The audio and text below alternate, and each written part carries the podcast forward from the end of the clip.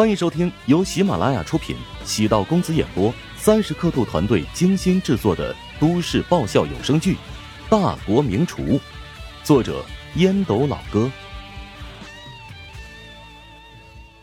第八十六集。陶南方可以通过监控听到评委在现场的每一句话，发现乔治最终顺利晋级。他看了一眼宋恒德，宋恒德表情古怪。显然没有想到会是这个结果。乔治啊，乔治，哼，你究竟还能给我带来多少惊喜呢？陶南方心里默默在想。乔治走出考场，发现墩儿还没走。等我。哼，脸大，谁等你啊？我是想等成绩出来，反正现在回宾馆也没啥事儿。成绩要等下午才出来呢，你如果特别无聊的话，跟我走吧，我带你去参观我的食堂。钟石早就对乔治的网红食堂感兴趣，笑嘻嘻的爽快答应。好啊！乔治瞬间反应过来，这小子并不是等成绩啊，就是想等着跟自己去食堂看看。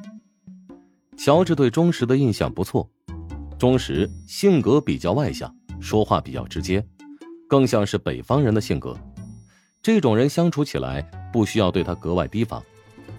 乔治的性格其实很简单，如果发现某个人的人品不错，他是愿意与之相处的。他不是那种什么人都会结交的人，但也不会对所有人都保持高度警惕。琼金职业技术学院的占地面积不大，里面的布局还是很有校园的味道。钟石走入学院之后，目光就跟雷达一样扫描。每当有女学生迎面走来，他都会迅速的看两眼，然后很快的低下头。乔治甚至怀疑这小子跟着自己，是不是故意来校园看女生的？严格来说，琼金职业学院的女学生质量很不错，处于最好的年华，穿衣打扮上花费点心思，再画上点淡妆。就足以青春逼人。哎呀，这已经深秋喽，还露着两条腿呢，也不怕冷。钟石啧啧赞叹道：“乔治故意逗他，学院有一批女生常年这么穿，即使零下了，还是会这么穿。”哎，你真幸福啊！嗨，有啥幸福的？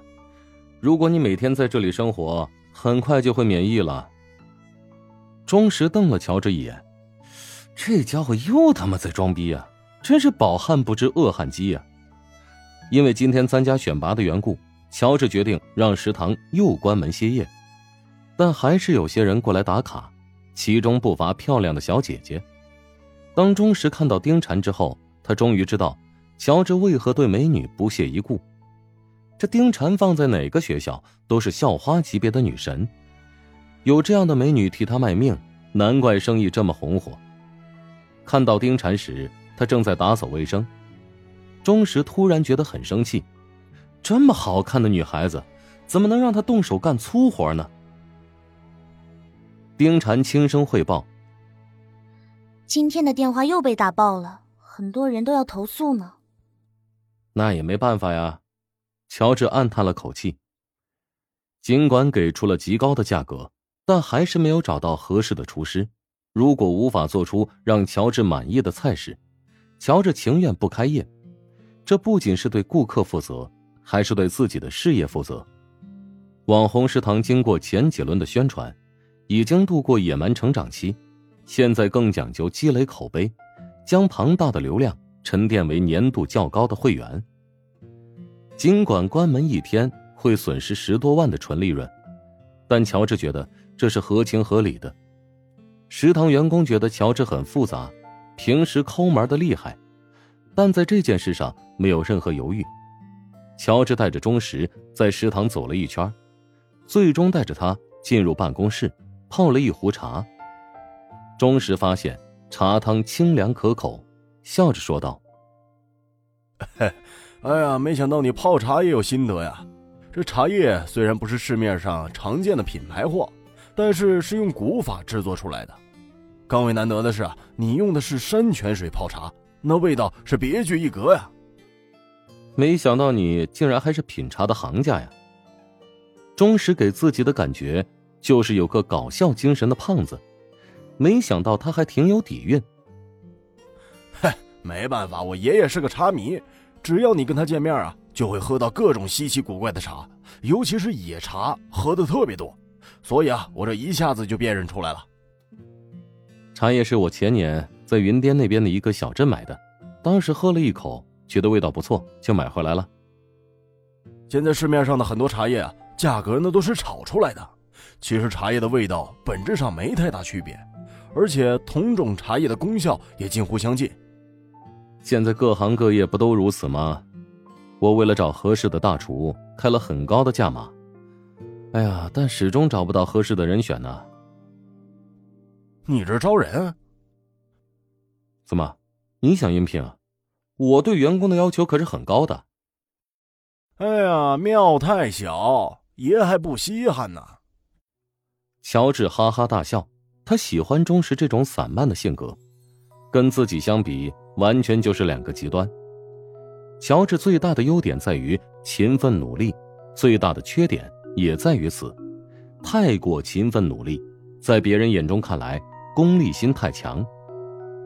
钟石的性格属于那种。随遇而安，生活只要过得去，便可以每时每刻的保持没心没肺的状态。跟钟石这类人聊天，会觉得时间变慢。当然，在很多人眼里，会觉得他这种性格太过于没有上进心。乔治接到一条陶如霜的短信，给他邮寄了一点东西，已经到门口，请查收。乔治暗存，这小姨子又在搞什么花样？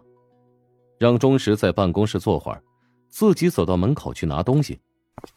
钟石在办公室等得无聊，便朝门外走去，发现丁婵在隔壁处理一堆文件。钟石咳嗽一声，丁婵抬头微笑道：“有什么需要帮忙的吗？”钟石是乔治带过来的客人，丁禅觉得对他要热情尊重。丁禅的笑容宛如绽放的花朵，击中。钟石脆弱的灵魂。钟石胡乱找了个理由。哎，我想找洗手间。沿着走廊朝前走，在你的右手边。哎，能不能加一个联系方式啊？我怕到时候迷路。这求天天不应，求地地不灵的。丁禅面色微变，他又不是三四岁的小孩，知道钟石问路是假，感情想套路自己的联系方式呀。正犹豫不决，钟石被人顶开，他微微错愕，便看到一双阴狠的眼睛，情不自禁的打了个哆嗦。周冲冷声道：“找厕所是吧？我带你去啊。”“嘿嘿，呃，不不用了，我自己能找到。”钟石连忙灰溜溜的走了。周冲皱眉道：“刚才那家伙谁啊？一直盯着你，感觉这辈子没见过女人似的。”他是老板的朋友，你别胡说八道，行不？哎，我是在关心你，怎么这么说话呢？我不用你关心，周冲，我对你真的不感兴趣。对我而言，你现在就是我的同事。如果你能注意距离，或许我们还可以成为普通朋友。杜兰对你的感情，大家都看在眼里呢。我觉得你可以多花点精力在他身上。周冲沉默数秒。狠狠的扇了自己一个耳光。我还真他妈的贱！望着周冲离去的身影，丁禅心情复杂。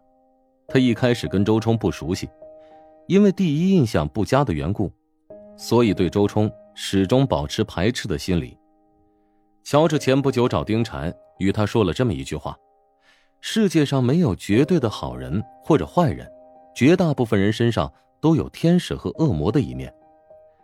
尽管周冲以前做过不少霸凌的事情，但他身上也有不少优点，比如对人特别大方，对他的酒肉朋友十分仗义。本集播讲完毕，感谢您的收听。如果喜欢本书，请订阅并关注主播。喜马拉雅铁三角将为你带来更多精彩内容。